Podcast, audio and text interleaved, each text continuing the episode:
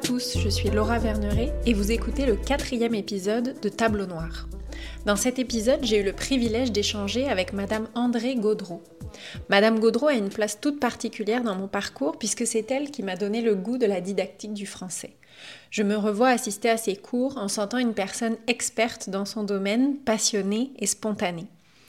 Madame Gaudreau a une carrière de plus de 50 années dans le monde de l'enseignement, eh bien je peux dire que cette impressionnante carrière ne lui a pas fait perdre son humilité, puisqu'elle a accepté de partager avec moi les coups durs vécus durant sa carrière. Ensemble, nous avons donc parlé d'épuisement professionnel, d'accepter la remise en question constante pour avancer dans la profession, de la passion d'enseigner et de transmettre qui donne l'énergie pour persévérer. Nous avons parlé de motivation intrinsèque et extrinsèque chez les élèves, mais aussi de l'importance de demander de l'aide quand on en a besoin. À la fin, comme d'habitude, Madame Gaudreau nous livre de précieux conseils pour favoriser une bonne gestion de classe. Une entrevue déculpabilisante, un beau cadeau. Je vous souhaite une bonne écoute.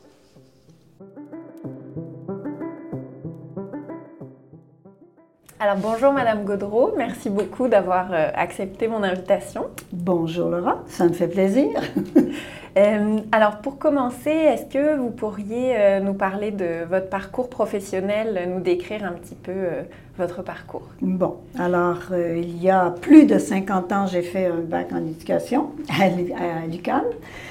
Et par la suite, j'ai trouvé, euh, ben, j'ai été chanceuse, j'ai trouvé tout de suite un emploi à la commission scolaire d'Émile-Île, qui était à Laval, avant que ça devienne la commission scolaire de Laval. Donc, j'ai enseigné euh, dix ans en première année. Ensuite, j'ai fait quelques années en deuxième, en troisième, pour finalement me retrouver en quatrième, où je suis restée assez longtemps, peut-être 12-13 ans, quatrième année. Euh, donc, tout ce temps-là, j'étais titulaire, hein, titulaire généraliste, voilà. Mm-hmm. Et puis, euh, au bout de 24 ans, euh, on, verra tantôt pourquoi, j'ai décidé d'aller faire une maîtrise en orthopédagogie, c'est-à-dire une maîtrise en éducation, option orthopédagogie. Alors là, je suis venue à l'Université de Montréal, j'ai fait une maîtrise, je suis retournée travailler comme orthopédagogue, toujours à la commission scolaire, mais maintenant c'était, rendu la commission scolaire de Laval. À ce moment-là, il y a eu la fusion, là, juste à ce moment-là, en fait. Et puis, euh, voilà, j'ai travaillé euh, sept ans comme orthopédagogue au primaire et au préscolaire. Et ensuite, sept ans comme conseillère pédagogique euh, au préscolaire et en français au primaire. Et puis, avant de, juste avant de prendre ma retraite, j'ai commencé à travailler ici à l'Université de Montréal. Et là, c'est, cette année, ça va être ma 15e année où est-ce que je donne des cours à l'Université de Montréal. Et à travers tout ça, ben, j'ai écrit des livres, puis j'ai produit des jeux pédagogiques et du matériel pour les enseignants de, du primaire et du préscolaire. Wow! Voilà. Une, belle et longue carrière. oui, euh, longue.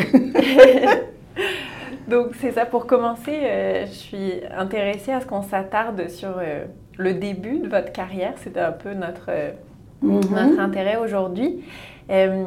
J'ai découvert récemment un article qui a été écrit par Monsieur Chouinard euh, dans la revue des sciences de l'éducation. Alors, il avait, ça avait été publié en 1999, mais je l'ai découvert récemment sur euh, les mhm. enseignants débutants.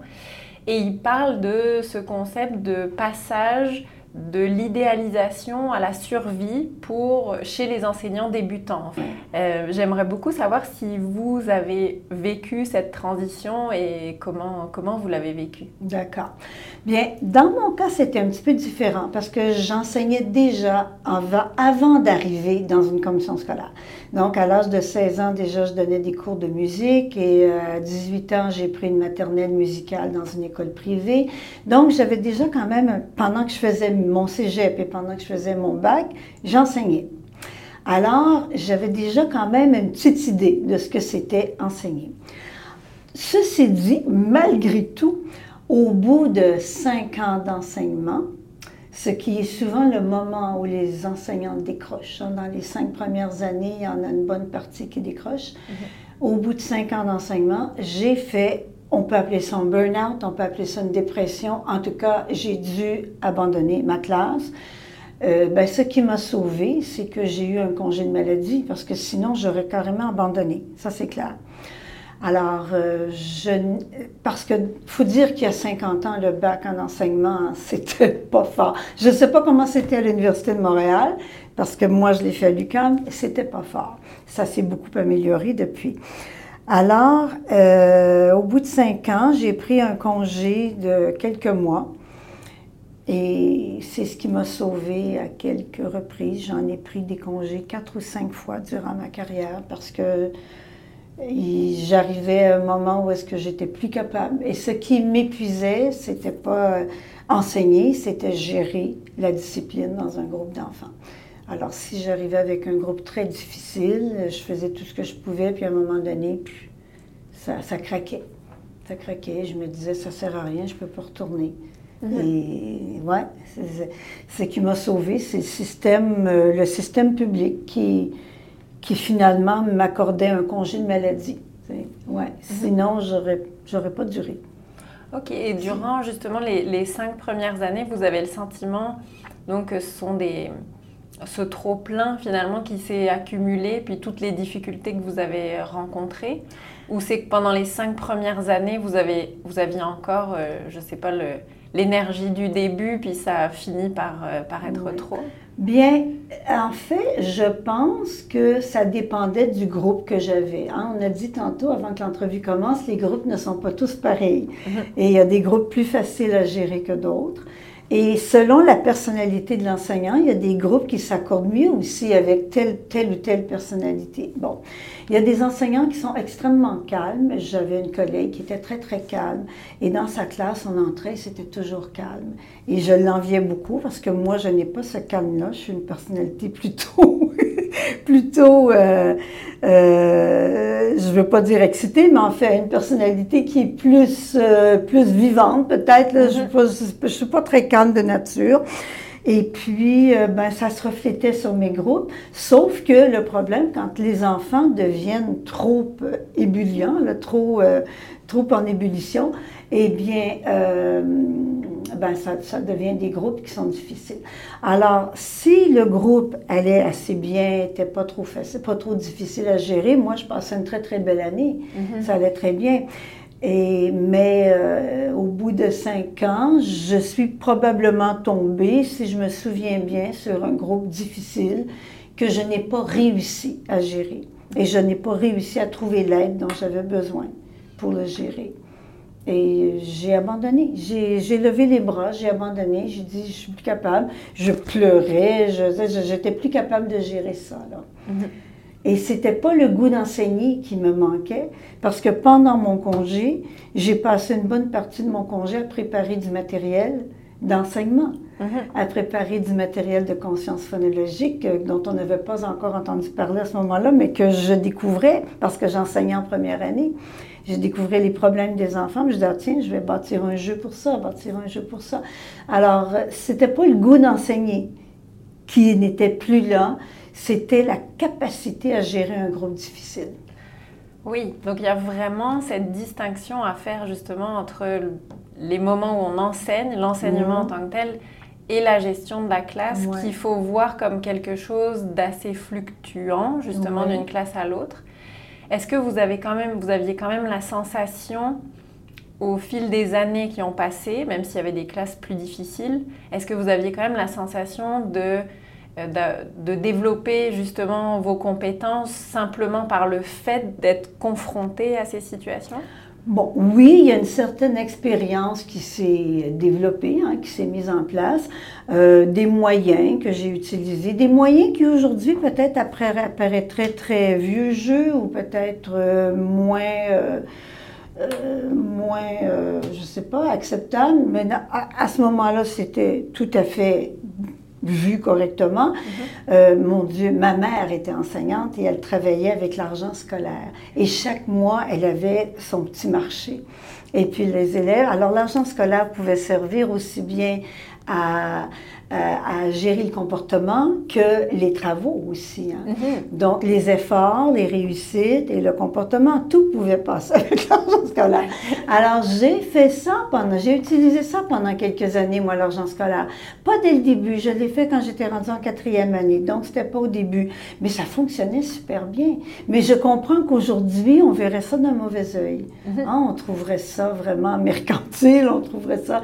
Mais c'était de la motivation extrinsèque, mais c'est difficile de fonctionner uniquement avec la motivation intrinsèque.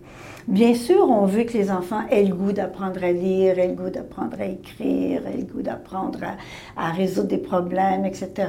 On veut qu'ils aient le goût d'apprendre pour le goût d'apprendre. Mais c'est pas tous les enfants qu'on réussit à aller chercher comme ça. Et c'est pas à tous les moments qu'on réussit à aller les chercher de cette façon-là. Donc, la motivation extrinsèque, que ce soit à partir du collant à poser dans le cahier, en passant par l'argent scolaire, en passant par les privilèges, en passant par les euh, dîners avec l'enseignante, etc. Euh, tous les moyens d'émulation, euh, j'en ai essayé beaucoup. j'en ai essayé beaucoup. Oui. Et puis, il y en a qui fonctionnaient mieux que d'autres. Et puis, oui, en général, j'arrivais dans un groupe moyen, un groupe euh, soit facile ou moyennement difficile à, à, gérer le groupe. Et de temps à autre, je tombais sur un groupe très difficile. Et moi, j'avoue humblement que je n'avais pas les capacités pour gérer un groupe très difficile. Mentalement, psychologiquement, nerveusement, je, je, émotionnellement, je n'y arrivais pas. Alors, à un moment donné, je craquais. Mhm. Ouais. Et oui, vous disiez justement, euh, j'ai testé différentes choses. Euh, il y avait des euh, systèmes qui fonctionnaient bien avec certains élèves, avec certaines classes. Il y avait certaines classes où vous disiez non, là c'est trop pour moi. Donc il y a vraiment dans une carrière en enseignement ce, ce, cette obligation de se remettre en question un petit peu sans cesse. On est sans cesse en train de trouver une autre idée, non, Mhm. ça, ça fonctionne pas, il faut le refaire. Il y a beaucoup de remises en question, même au sein même d'une journée. On pourrait- Constamment, constamment, et pas seulement sur la gestion de la discipline, sur la façon d'enseigner.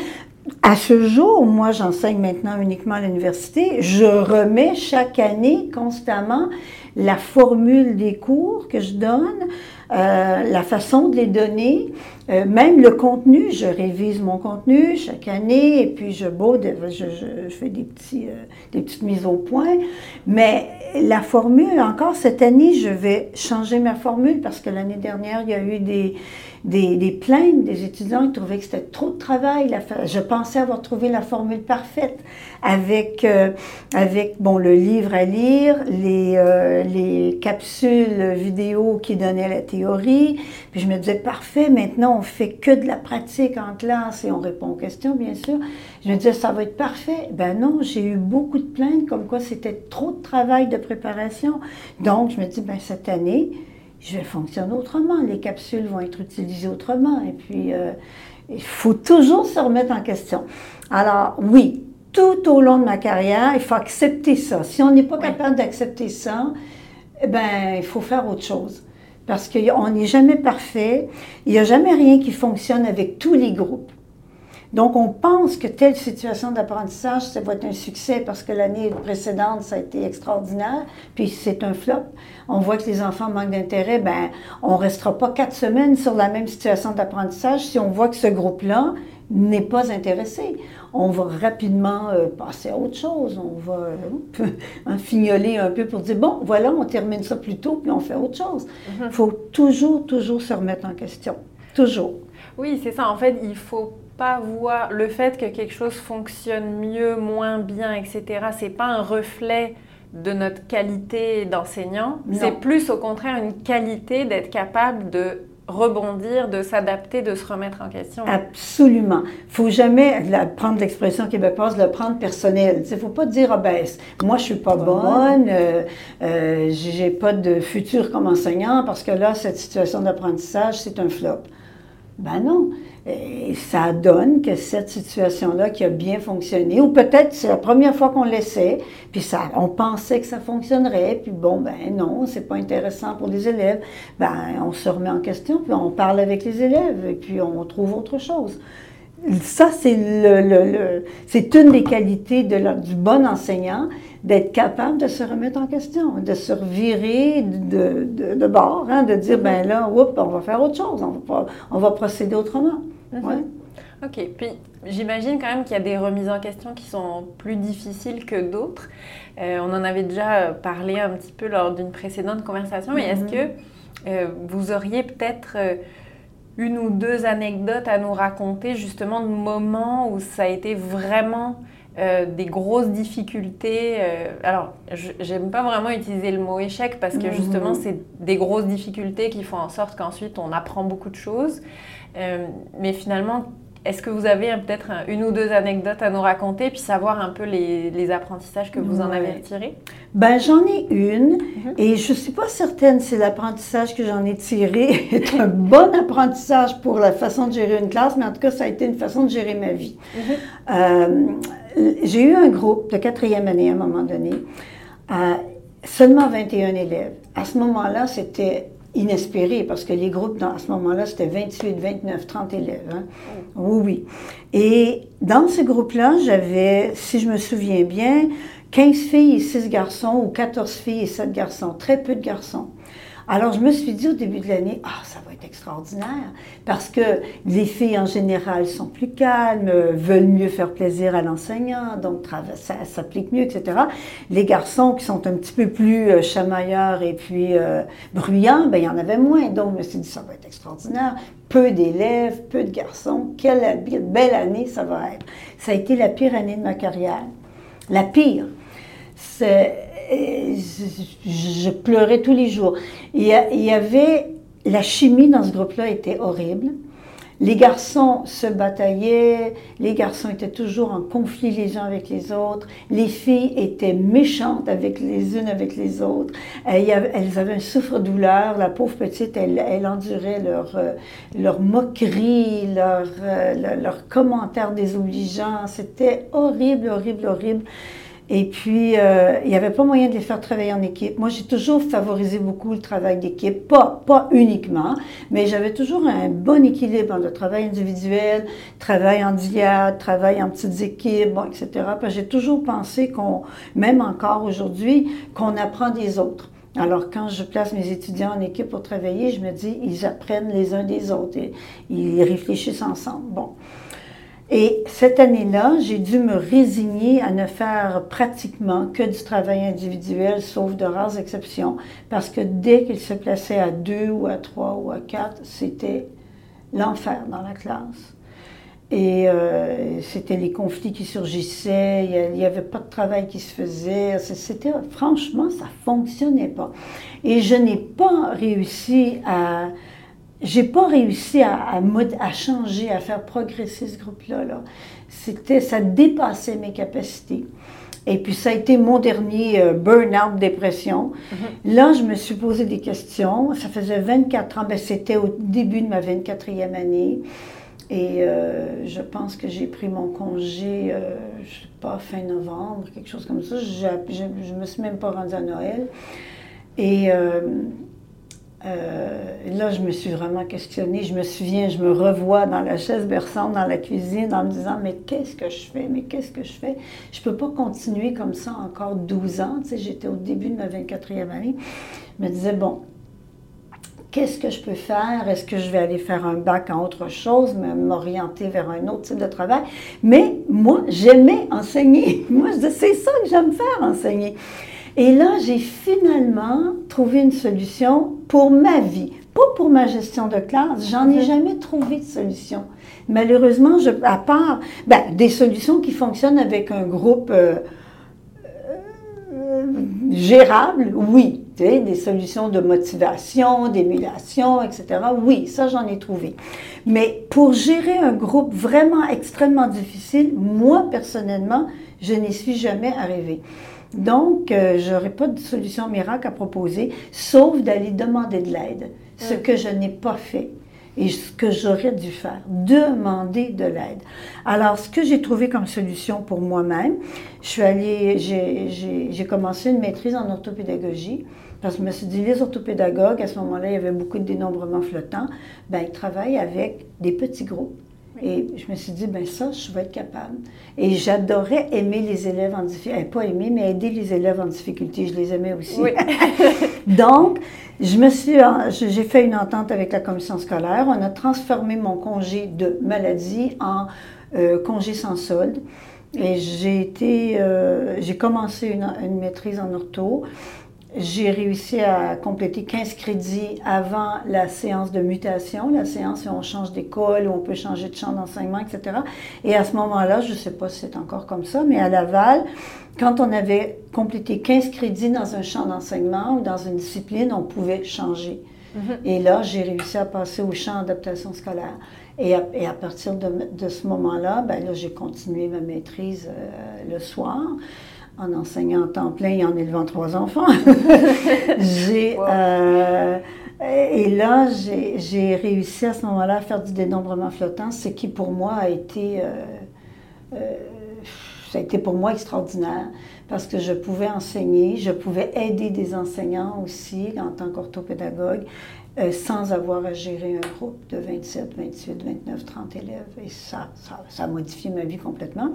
Ah, ça m'a permis de devenir par la suite conseillère pédagogique, ça m'a permis par la suite de devenir chargée de cours. Ça a été pour moi la solution. Mais on ne peut pas tous devenir orthopédagogue. Non, c'est Alors, j'avoue humblement que la solution, ça aurait été de demander de l'aide. Mm-hmm. Ce que je ne savais pas à qui m'adresser, je ne savais pas comment faire, je ne sais pas, ou j'avais pas l'humilité de le faire à ce moment-là, peut-être. Non, mais c'est sûr que c'est pas des, situations faciles parce qu'on est dans notre classe, on est face à justement tous ces élèves en se disant bon bah c'est moi qui ai la responsabilité, c'est moi qui dois faire en sorte que tout aille bien. Ouais. Et finalement il faut un peu sortir de cette logique si, si je comprends ce que vous dites et plutôt voir ça comme c'est moi qui m'en occupe à un certain moment, mais j'ai une équipe autour de moi qui est censée être là pour m'aider, que ce soit, j'imagine, la direction ou les spécialistes. Il faut savoir. Le psychologue de l'école ou euh, une collègue, euh, des parents. En m'en venant en voiture, je me disais, j'aurais dû faire davantage appel aux parents. J'ai déjà fait appel aux parents pour organiser des ateliers dans une classe et tout ça, mais c'était avec des groupes qui allaient assez bien. Mm-hmm. Euh, quand j'avais un groupe très difficile, j'aurais pu faire appel à des parents. J'aurais pu dire, euh, simplement dire, écoutez, le groupe est extrêmement difficile. Moi, ça, ça, ça aiderait beaucoup le fonctionnement en classe s'il y avait une deuxième paire de bras hein, pour, euh, pour simplement parfois s'asseoir avec un groupe ou distribuer des papiers, je ne sais pas, faire des choses de sorte que je ne perde pas la main mm-hmm. sur le groupe. Là. et puis aussi, il faut dire que quand il y a un autre adulte dans la classe, c'est beaucoup plus facile de garder son calme, c'est beaucoup plus facile de, de, de, demeurer zen avec les enfants que lorsqu'on est seul, pris avec un groupe qui fonctionne, où est-ce que ça explose à un moment donné, puis on se dit, mais là, euh, moi, j'en peux plus, mm-hmm. j'en peux plus. Mais quand on a un autre adulte dans la classe, et on se force, on s'efforce de, hein, de garder le calme et tout ça parce qu'on ne peut pas exploser devant quelqu'un d'autre. Voilà. Mhm. Alors, c'est. Euh, et c'est rassurant d'avoir un autre adulte dans la classe aussi, même si c'est un parent. Mhm. Oui, ça serait idéal, en fait. Il faudrait mhm. deux adultes dans une classe. Oui, dans les écoles privées, il y a souvent deux adultes dans une ah, classe. Souvent. Souvent, pas toujours, mais moi, j'en ai vu souvent. Euh, où il y avait des classes où il y avait un aide, un aide enseignant. Et c'est pas nécessairement quelqu'un qui a un diplôme en enseignement, là. C'est simplement quelqu'un qui est là pour donner un coup de main. Mm-hmm. Et puis, ben, le coup de main, des fois, ça suffit à faire baisser la bouilloire, là, à, dire, ben là, oups, là, ça, ça, suffit, là, on se calme. Et puis, euh, l'adulte se sent un peu supporté par d'autres adultes. Mm-hmm. Euh, et, est-ce que aussi, il y a il y avait le côté chercher de l'aide aussi euh, auprès d'autres enseignants. Est-ce que mhm. vous avez l'impression plus d'expérience oui, Moi, je trouve qu'il y avoir un système de mentorat avec les jeunes. Les jeunes qui ont, euh, je pense à, et même parfois avec les jeunes suppléantes qui, qui arrivent dans une classe. Là, euh, quand j'ai terminé mon bac, J'ai terminé en décembre parce que je l'ai fait en deux ans et demi. Donc, de décembre à juin, avant d'avoir un poste euh, à, temps plein, j'ai fait de la suppléance. Et une des premières suppléances qu'on m'a données, c'était dans une classe extrêmement difficile, où, dont l'enseignant avait fait une dépression nerveuse. C'était en congé pour dépression. Donc, imaginez là, je comprends qu'il avait trouvé personne d'autre là, mais on donne à une petite fille de 21 ans qui vient de terminer son bac, qui vient à peine d'avoir 21 ans, euh, une classe extrêmement difficile et on ne lui donne pas de soutien. On ne vient pas voir, on ne vient pas vérifier, on ne lui demande pas comment ça va, euh, on ne vient pas parler aux élèves, rien là. Voilà. Et puis, ben, j'ai réussi à durer 21 jours. Puis au bout de 21 jours, la direction s'est bien aperçue que ça n'allait pas dans la classe. Là. ça allait ben oui. pas dans la classe. À un moment donné, j'avais un, grand élève juché sur le rebord de la fenêtre. ça allait vraiment pas. Mais moi, je voulais pas abandonner. Là, je, voulais, je voulais essayer d'y arriver, mais je n'y arrivais pas. Alors, oui, un système de mentorat avec un enseignant volontaire, ça prend des volontaires, on ne peut pas imposer ça, mais mhm. qui supporterait, qui aiderait un peu, ne serait-ce qu'en discuter après la fin de la journée, ne serait-ce que donner des trucs. Oui, parce que simplement déjà pouvoir en discuter, même ce qu'on est en train de faire en ce moment, c'était un peu le début de ma démarche, c'est déjà sentir que, bon, bah, c'est difficile pour d'autres, euh, il va y avoir des hauts, il n'y a pas que des bas, euh, il y a un petit peu ce mhm. côté-là, mais c'est vrai que d'ouvrir la discussion, c'est vraiment, euh, c'est vraiment aidant. Et maintenant, dans les écoles, il y a souvent un psychoéducateur, mais pas toujours. Alors ça, ça peut être aidant, c'est de dire, ben écoute, là, tel, euh, bon, j'appelle telle personne, euh, bon, il se passe telle chose, là, peux-tu en discuter avec l'élève? Et puis, ça fait aussi, ça, baisser le, l'explosion qui, menace, qui menace de se produire. Ouais. Mais oui, il faut demander de l'aide, il ne faut pas avoir honte de demander de l'aide. Et euh, le système devrait donner, fournir mm-hmm. de l'aide. De l'aide. Oui, oui. Puis là, je reviens un petit peu justement sur l'anecdote que vous nous avez racontée, là, sur votre année la plus mm-hmm. difficile. Une question qui me vient, c'est est-ce que dans ces moments-là, justement quand la classe est particulièrement difficile à gérer, il y a, on est un peu forcé de comment je dirais, euh, faire, pas faire le deuil, mais un petit peu des apprentissages qui vont être faits. Est-ce que les apprentissages prennent un coup à ce moment-là et est-ce qu'il faut accepter un peu que...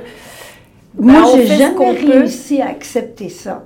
Mais euh, forcément, si je passe 30% euh, de mon temps à faire de la discipline, je passe pas 30% de mon temps à, faire de l'enseignement. Mhm. Hein.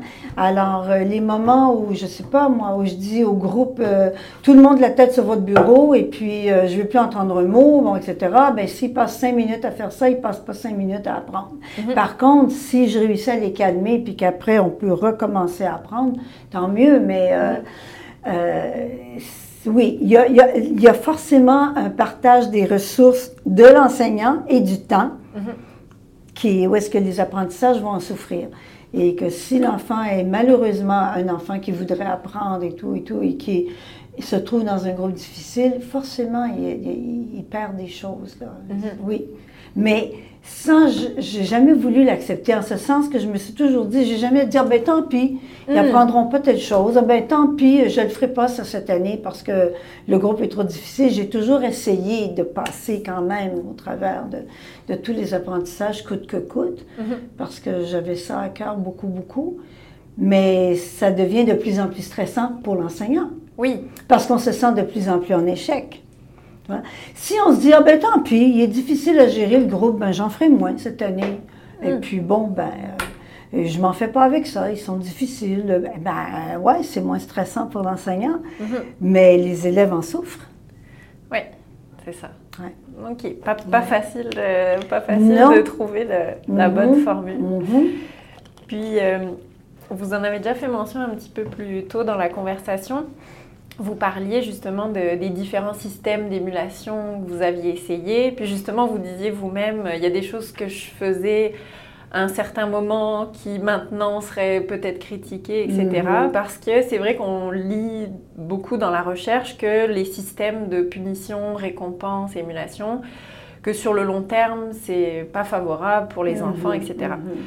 Ceci étant dit, dans toutes nos classes de stage, ou presque, on va pas dire la voit. totalité, on le voit finalement. Nous, quand on fait nos stages, puis j'ai parlé à beaucoup de mes collègues de classe, on le voit presque partout.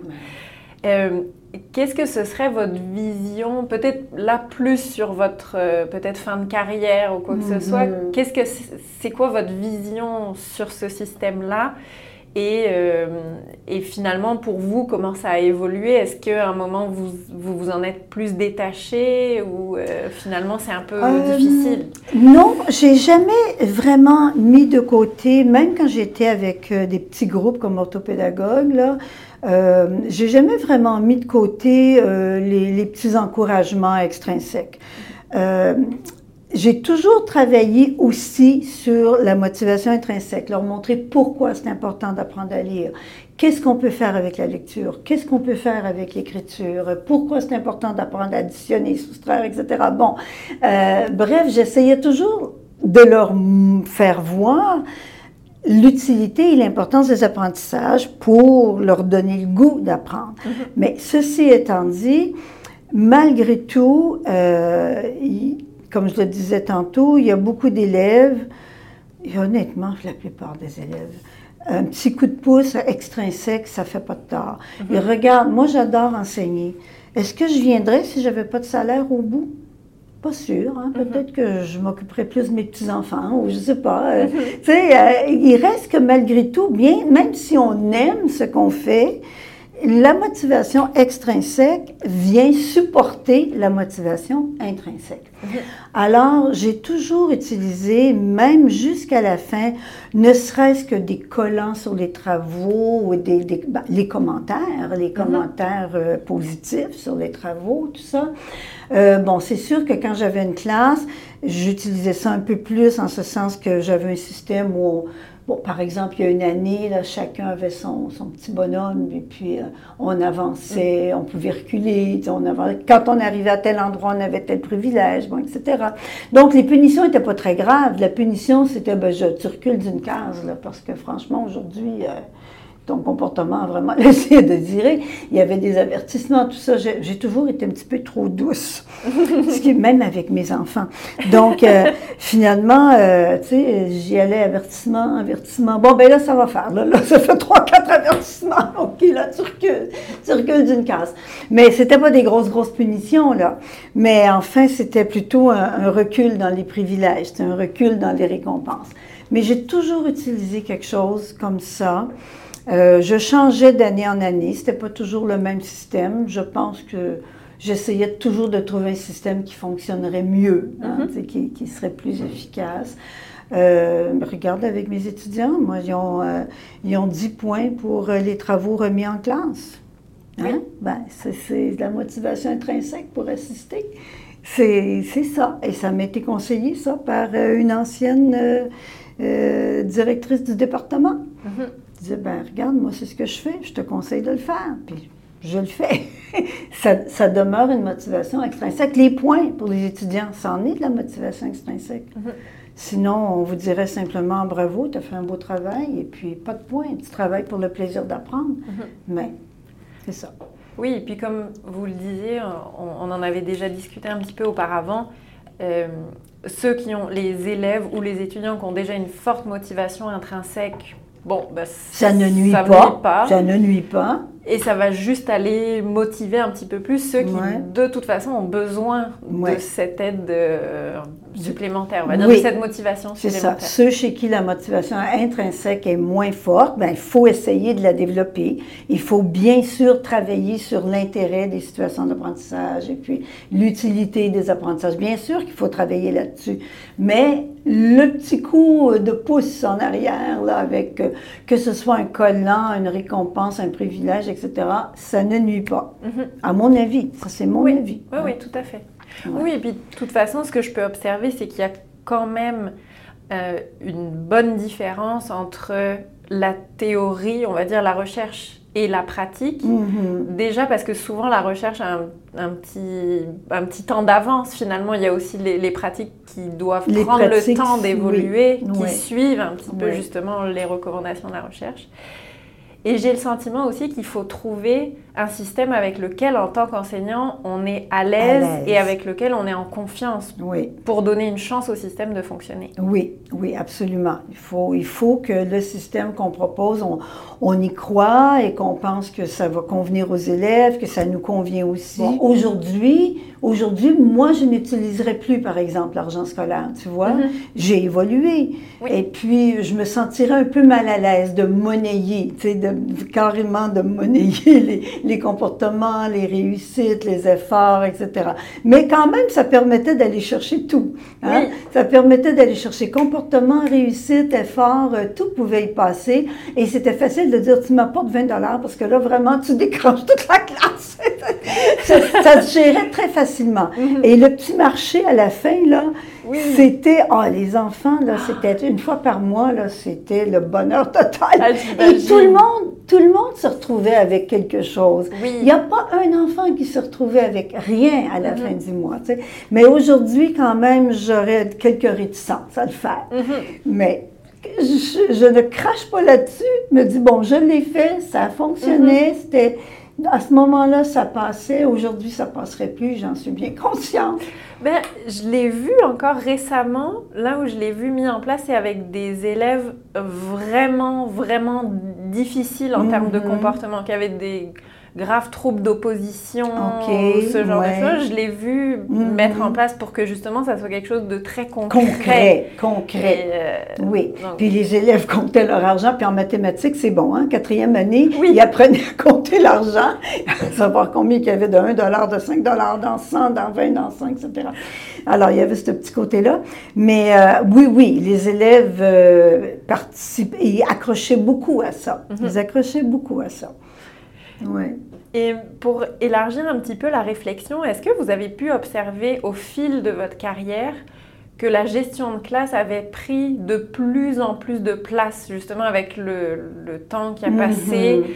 Ou est-ce que finalement c'était vraiment d'une année à l'autre? Parce qu'on entend beaucoup qu'avec euh, justement, on va dire, la modernité, euh, les familles qui changent, etc. L'intégration. L'intégration, que les, les, classes sont de plus en plus difficiles. Est-ce que vous avez eu ce ressenti? Moi, je n'ai pas vécu ça parce que ça fait quand même, euh, si je parle, si je part du moment où je suis devenue orthopédagogue, donc je n'étais plus dans une classe régulière, là, mm-hmm. je, je, ne gérais plus de classe complète ça fait quand même un bon bout de temps, là, 25 ans comme il faut. Mhm. Alors, j'ai pas eu, moi, je peux pas dire que j'ai vécu beaucoup de différences en termes d'évolution des classes. Euh, oui, il y avait des années où c'était plus facile, puis il y avait des années où c'était plus difficile, puis c'était pas nécessairement parce qu'il y avait plus d'immigrants ou parce qu'il y avait plus euh, d'allophones ou parce qu'il y avait plus euh, d'élèves intégrés, parce que ça n'avait pas encore commencé, ça, avec mhm. moi. Euh, à partir du moment où moi j'ai quitté la classe, ça s'est mis à se développer beaucoup. Euh, ben, L'arrivée de beaucoup plus d'allophones dans les classes, donc euh, des enfants pour qui la, communication, est plus difficile, euh, la culture peut être différente, donc ça amène certaines difficultés, certains peut-être pas nécessairement des difficultés, ben oui, il faut, faut, gérer ça quand même, hein, la, communication avec les élèves, et puis euh, euh, ne serait-ce que de dire, ben là, on fait, je sais pas moi, quelque chose pour Noël, mais oui, j'en ai sept dans ma classe qui sont musulmans, par exemple. Mm-hmm. Ben là, c'est comme, oups, attention, euh, je peux plus prendre ce thème-là, là. ça ne mm-hmm. rejoint pas tout le monde. Bon. Et l'intégration des, des, cas difficiles. Mm-hmm. Moi, je n'ai pas vécu ça. Mais l'intégration, d'abord, j'en ai eu peut-être un ou deux dans ma classe des cas intégrés là, vers la toute fin. C'était pas. C'était, comparé à ce qu'on a aujourd'hui, c'était facile. Donc, j'ai pas vécu ça. Ce que je vois, c'est avec, soit avec mes, mes ex-collègues, bon, qui ont continué d'enseigner, ou ce dont les étudiants me parlent, que ça semble être devenu beaucoup plus difficile, la gestion de mm-hmm. classe. Oui. Alors même que vous, avez, vous trouviez déjà ça quand même difficile certaines années. Donc, on peut imaginer On peut imaginer qu'aujourd'hui, un groupe difficile ordinaire, ajoutons 5-6 euh, allophones et ajoutons 5-6 cas particuliers ajoutés au mix, ça devient absolument euh, explosif. Moi, je pense que ça devient presque impossible à gérer. Je ne sais pas comment les, les, les enseignants y réussissent. Euh, elle, passe au travers aujourd'hui. Je t'avoue, là, franchement, quand je regarde la façon dont l'intégration se fait et tout ça, euh, moi, je pense que j'aurais abandonné. Oui, mais c'est ce que de nombreuses personnes font finalement. Donc effectivement, euh, il doit sûrement y avoir quelque chose à faire au niveau de l'aide. Plus d'aide. Oui. Plus d'aide. Si on veut intégrer des cas difficiles, ben, ça prend soit des, euh, des, des, aides qui accompagnent tel, tel, tel, tel, tel ou tel enfant, ou quelqu'un, euh, une ou deux personnes dans la classe qui vont aider à gérer le groupe en général, mais ça prend plus d'aide. Mm-hmm. Et plus de formation aussi. Parce que dans le bac, là, la formation sur la gestion de classe et la formation sur la gestion des cas difficiles, elle est minimale. Oui. Oui. Vraiment. Oui, c'est seulement si on décide de se spécialiser en adaptation scolaire ou d'aller mhm. faire une maîtrise en adaptation scolaire ou quelque chose que là, on a un peu plus de formation. Mais, euh, et, dans la mienne, dans, mon temps, elle était inexistante. C'était pas minimal, c'était inexistant. Ah Mais aujourd'hui, même, même aujourd'hui, 50 euh, ans plus tard, je trouve qu'elle elle est insuffisante. Mhm. La formation sur la gestion des groupes et sur la gestion des cas particuliers et sur la gestion de la, différenciation pédagogique. Oui, donc il y a eu des changements, on veut intégrer tous les élèves, mais il n'y a pas eu toutes les adaptations nécessaires qui ont été faites. Comment est-ce qu'on forme les enseignants? Quel support leur fournit-on? Quel support concret, là? Pas juste, ah oui, euh, on va t'aider, oui, on va t'aider comment? On aura un mm. petit atelier par-ci par-là. Non, non. au quotidien, là, est-ce mm-hmm. qu'on en donne du support? Non. Oui, parce que comme dans beaucoup d'autres métiers, quand on a fini notre formation universitaire, on n'est pas encore des experts, mais dans les autres métiers, on reçoit une formation sur le terrain. On a quelqu'un qui nous accompagne, souvent en tout cas.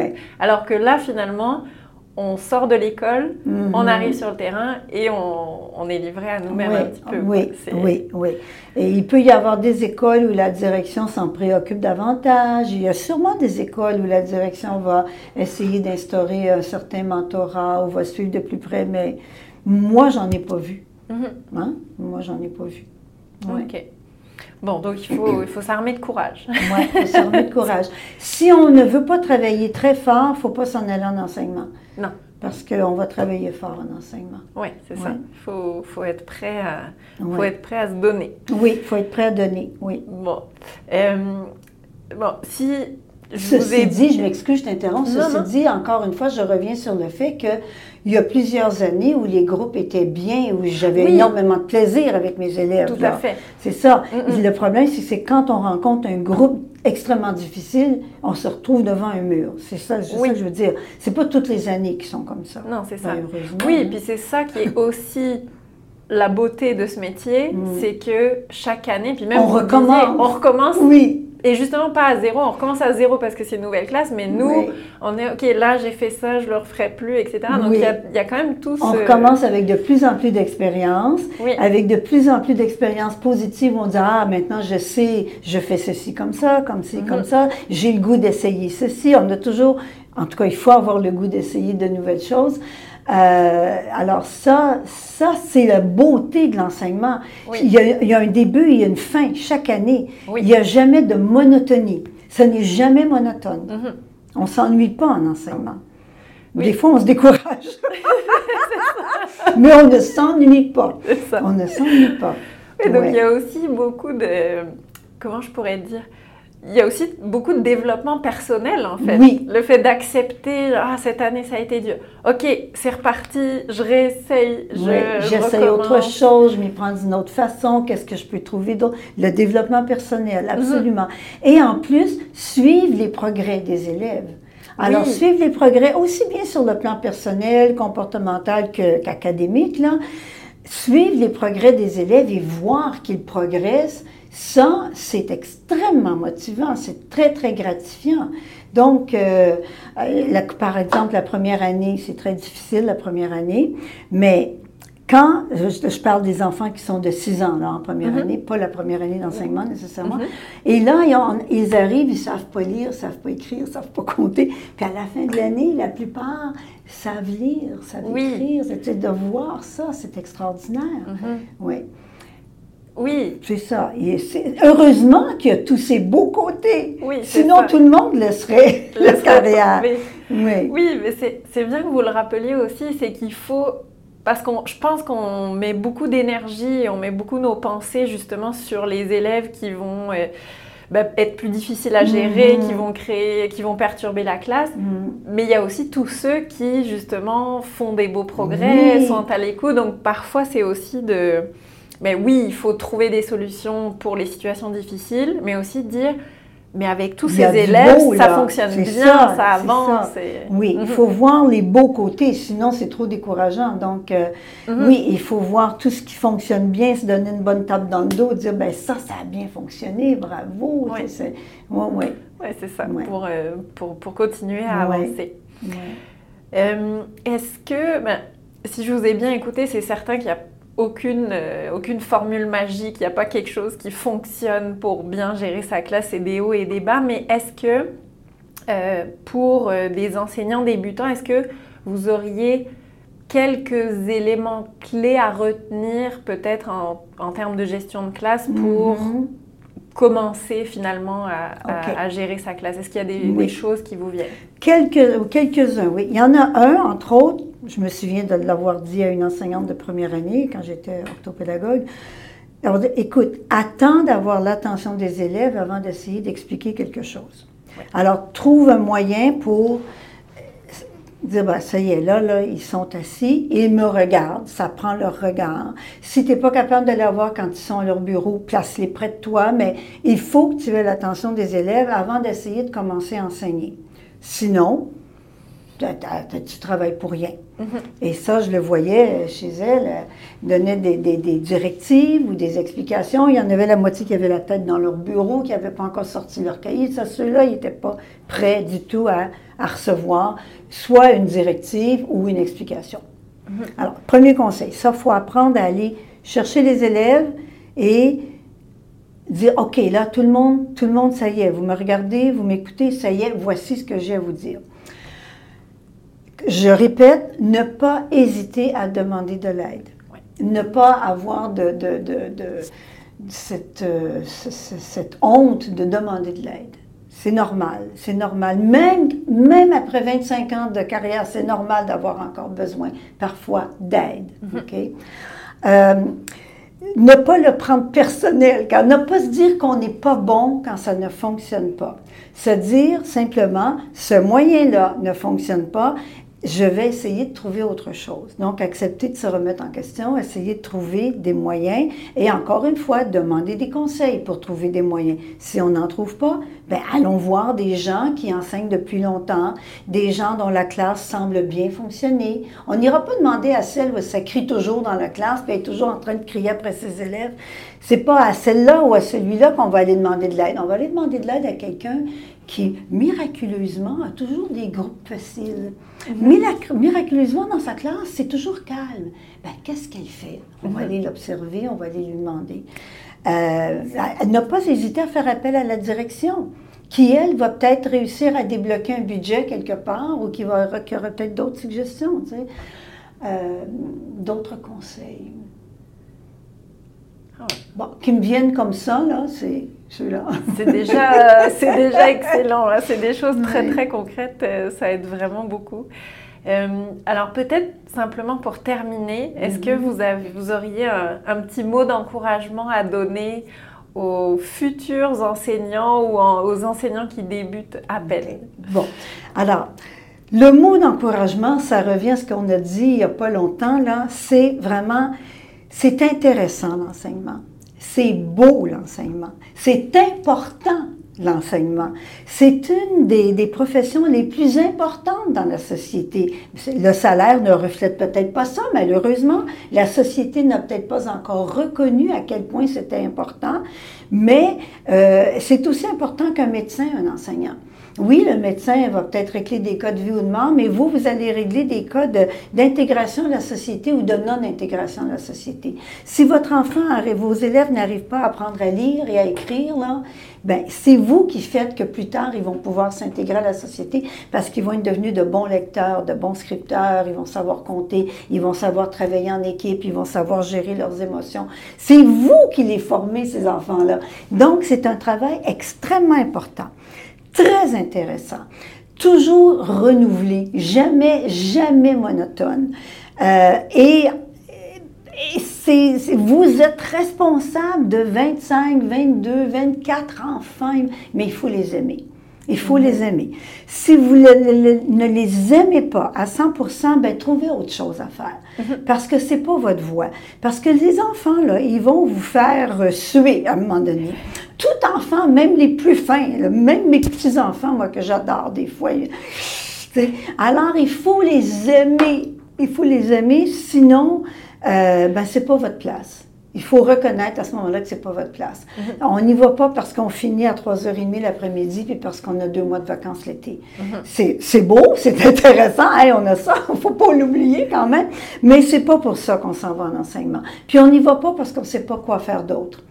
On y va parce qu'on aime les enfants, qu'on veut les faire progresser, qu'on veut les soutenir, puis qu'on sait à quel point c'est important de former des étudiants qui vont devenir des citoyens, qui vont être vraiment, j'ai l'air de, pontifier un peu, là, mais c'est vraiment ça. Mm-hmm. Et moi, j'ai des étudiants là, qui m'ont dit euh, que, que j'ai vu des mères, par exemple, dont j'avais les, les, petits frères, les petits sœurs, puis, puis qui me disaient, ben mon grand, moi, il me dit, là, tout ce que j'ai appris d'important en français, je l'ai appris dans la classe d'André, par exemple. Bon, ben, tu sais, ben, ça, là, c'était comme, ah, yes! Ça me, faisait du, un baume sur le cœur, tu sais. Bon. Alors, euh, quand tu revoyais un étudiant 20 euh, ans plus tard et puis qui disait Ah, je me souviens de toi, puis tu dans ta classe, on a fait ci, on a fait ça, tu voyais qu'il avait aimé ce qu'on a fait en classe. Bon. Mm-hmm. Alors, il faut voir les beaux côtés de la chose. Ça, c'est le mot d'encouragement que j'ai à donner c'est beau, c'est intéressant, il faut voir ce côté-là. Mm. Pour accepter l'autre côté qui parfois est plus difficile. C'est ça. c'est un formidable mot d'encouragement là. J'avais la chair de poule. je, suis motivée au maximum. Mm. Euh, ben, merci beaucoup, Madame Gaudreau. C'était vraiment, vraiment enrichissant et précieux. Merci ben, pour le temps que vous m'avez accordé. Vraiment plaisir et je t'encourage à terminer ce projet-là. Je trouve que c'est extraordinaire ce que tu fais. J'espère que ça va aider beaucoup de jeunes filles et de jeunes hommes à, mieux, mieux commencer leur carrière d'enseignant. J'espère, parce que je trouve ça extrêmement intéressant. Merci beaucoup. Avant de vous quitter, je tenais à vous informer que vous pouvez suivre toutes les actualités du podcast sur la page Instagram tableau.noir.